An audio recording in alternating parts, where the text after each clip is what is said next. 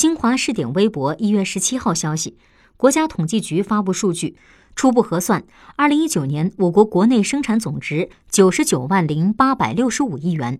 按可比价格计算比上年增长百分之六点一符合百分之六至百分之六点五的预期目标。分季度看一季度同比增长百分之六点四二季度增长百分之六点二三季度增长百分之六四季度增长百分之六。